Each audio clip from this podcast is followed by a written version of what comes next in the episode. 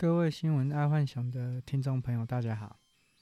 又到今天分享新闻的时候了。我们先来听一下第一条财经新闻：蚂蚁集团获证监会核准 IPO，十月二十九号开始申购，然后在香港。看到这个新闻，我想阿里巴巴新的生力军又增加了一个。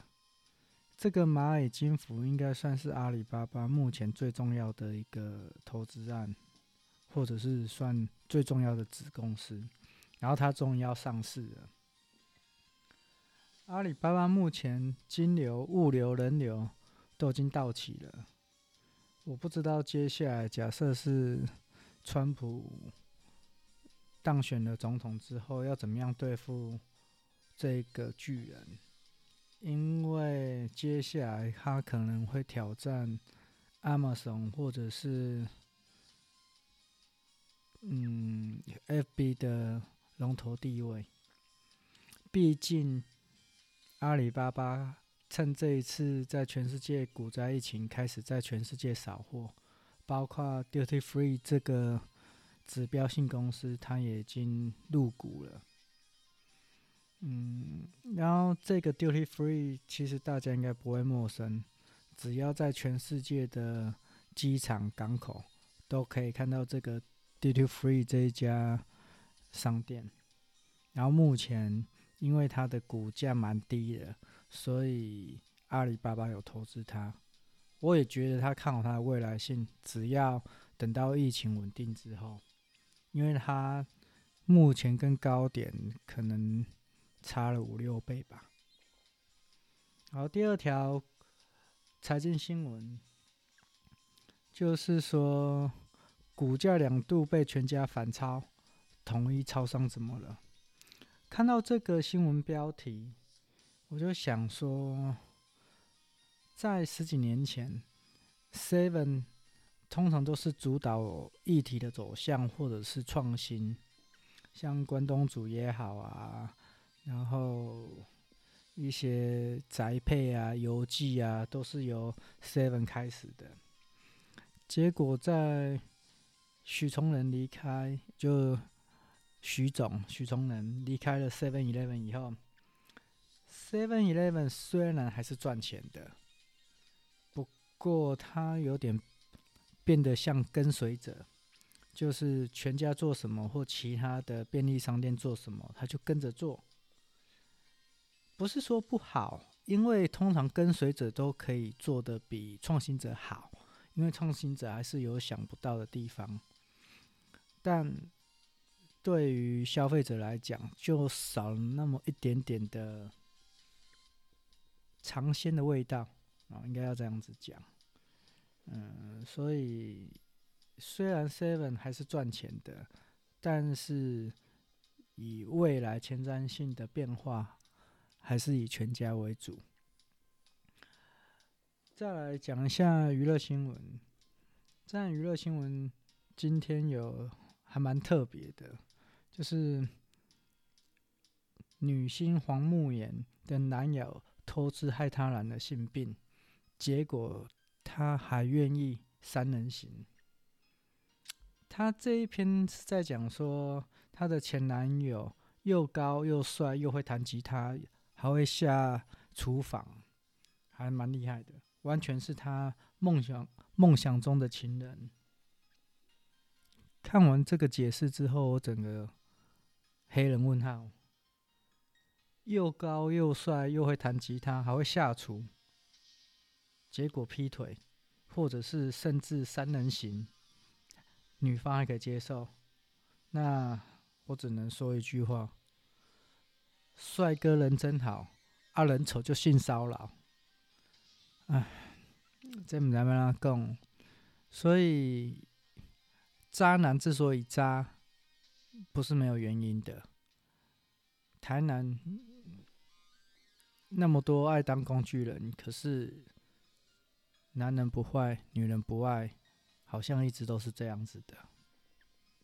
不过，男人要坏的话，也是要长得够帅啦。不够帅，也无法当渣男。第二条娱乐新闻：网红豪宅拍片，意外录下十秒床战现场。他这一个新闻是来自于爱尔兰的知名网红 The Go House，他们是由一群年轻男女组合而成的团队，然后会到各地的豪宅进行拍摄。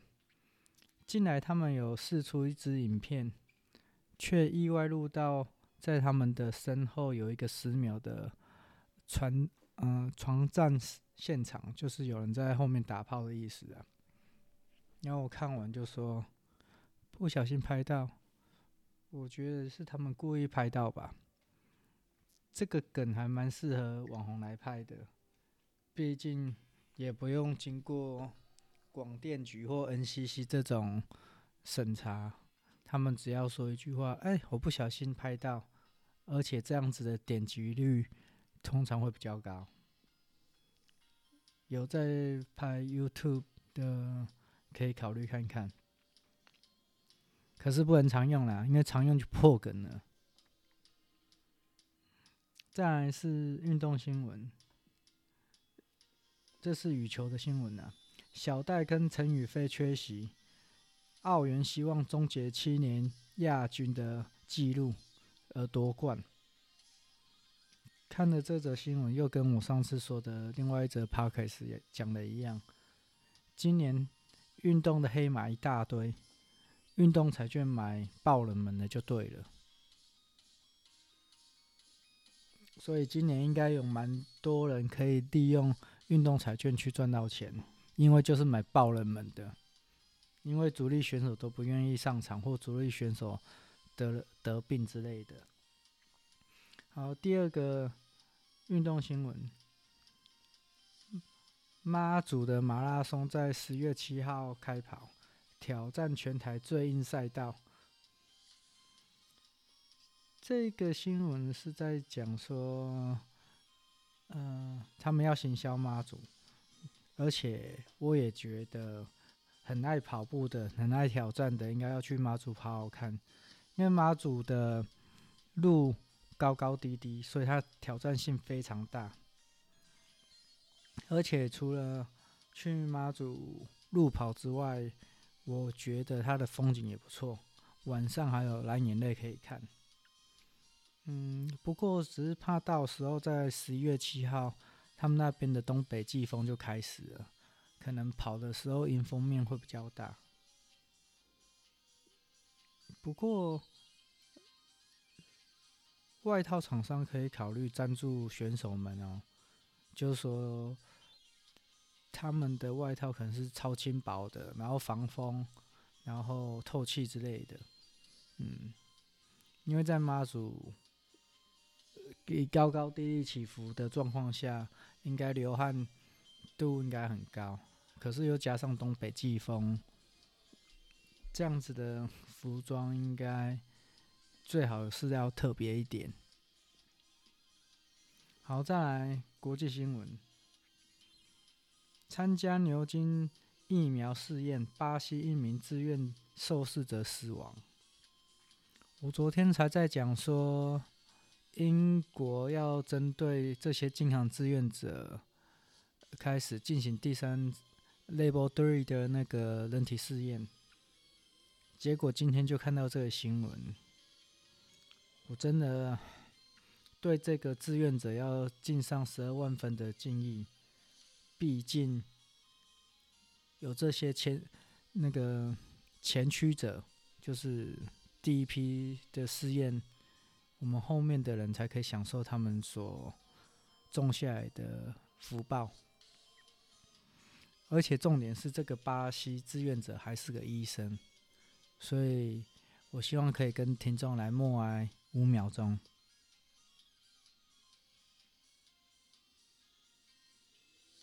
好，如果以后的历史课本有写下来，我觉得这些志愿者应该会被留下一笔。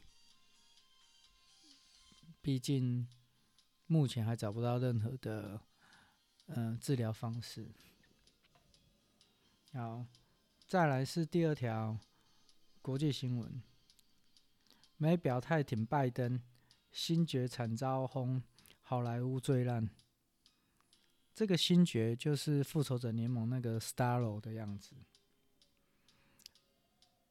我看到这则新闻，我觉得，我以为除了台湾，原来美国也会为了政治立立场不同而造成对立。况且还是一个没有表态的人，没有表态就被贴。就被贴标签，这个有点不太合逻辑，已经 insane 了吧，疯狂了。好，不要讲政治，讨厌讲政治。好，再生活新闻，教宗挺同性共组家庭，天主教的教宗方济各表达支持同性伴侣是民事结合。哦。这个也是很大的新闻。我看了这则新闻之后，我不知道教宗这样说了以后，基督教那边是否可以接受？因为基督教是不能允许同性结婚的。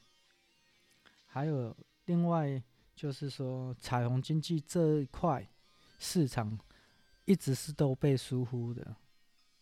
然后假设当大部分的国家开始接受合法，因为教宗这样说。应该开始，国家会让它合法。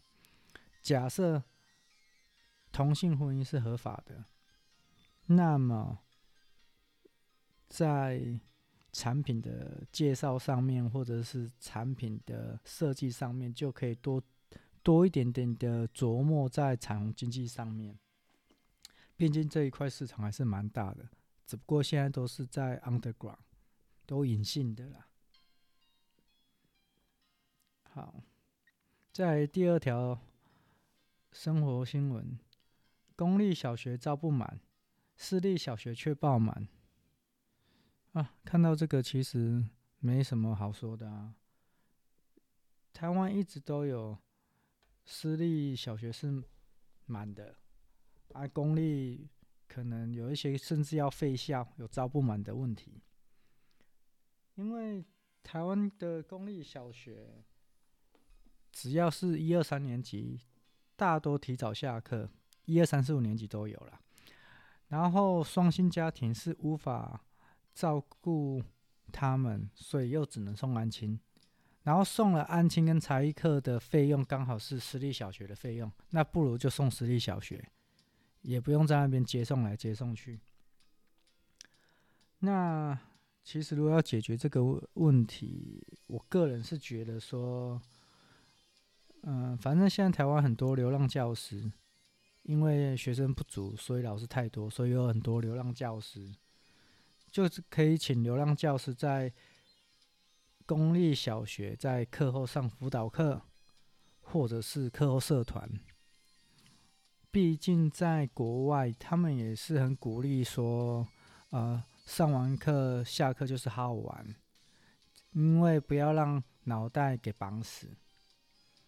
那如果我们可以有一个，就是说上完课之后，在公立小学上完课之后，有一个专门的老师在带社团，不管什么社社团都可以。那是不是大家就觉得说，那既然这样的话，反正课后有才艺，也不用一定要上私小啊，公小或许会比较便宜哦之类的。反正重点还是因为台湾是双薪家庭比较多啦，所以没办法，嗯、在那边一直再来再去，嗯，所以如果我们多一点像流浪教师组一些社团的话，或许是可以解决公立找不到学生，然后也可以解决伤心家庭的一些困扰，然后。再来是健康新闻，慢性发炎哪些饮食地雷不能踩？急性发炎像一场大火，吃止痛药、吃止痛药、消炎药就像灭火一样，来了来快去得快。急性受伤、急性发炎过后啊，基本上只要过一个月，你都会忘了它的存在。可是。慢性发炎它有延迟性，而且有持续性。然后免疫细胞，免疫细胞会不断的重复的增殖、分化、迁移，所以一起是释放细胞激素，引起微发炎反应。然后这时候就不断的吃止痛消炎。要记得，不断的吃止痛消炎会影响肾脏的问题。那哦哦，不止肾脏了，肝脏有问题。可是肾会因吃过量的消炎药而会影响到，所以这也要注意一下。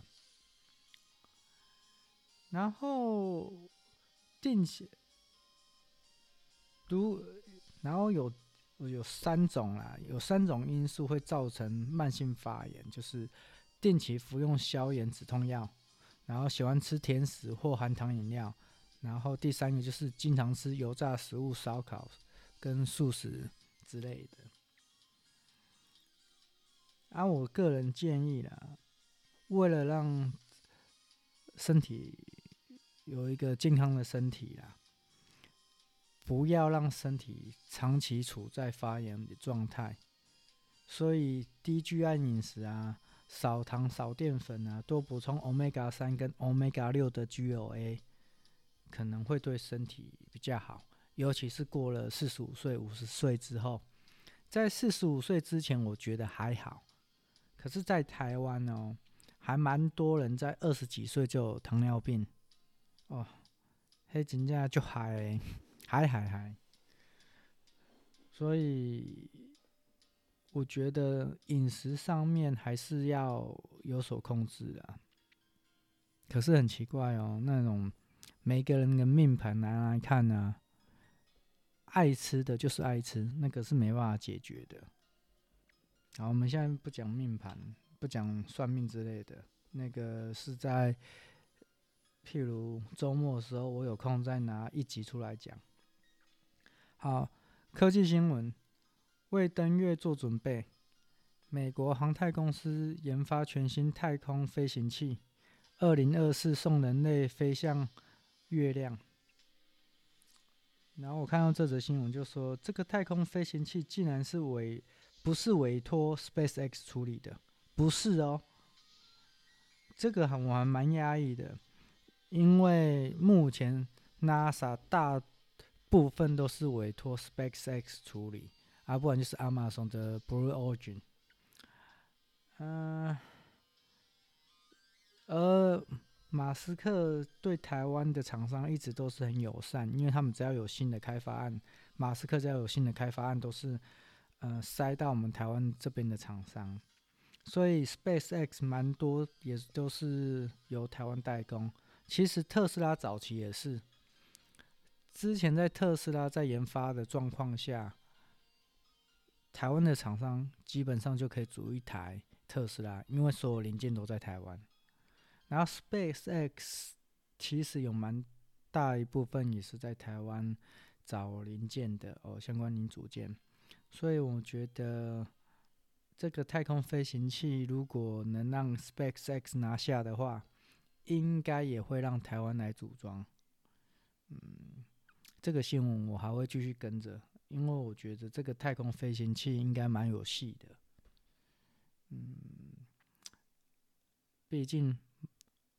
以整个美国的科技人来讲，马斯克算是对台湾是非常好的，因为他的研发都是委请台湾的人制造。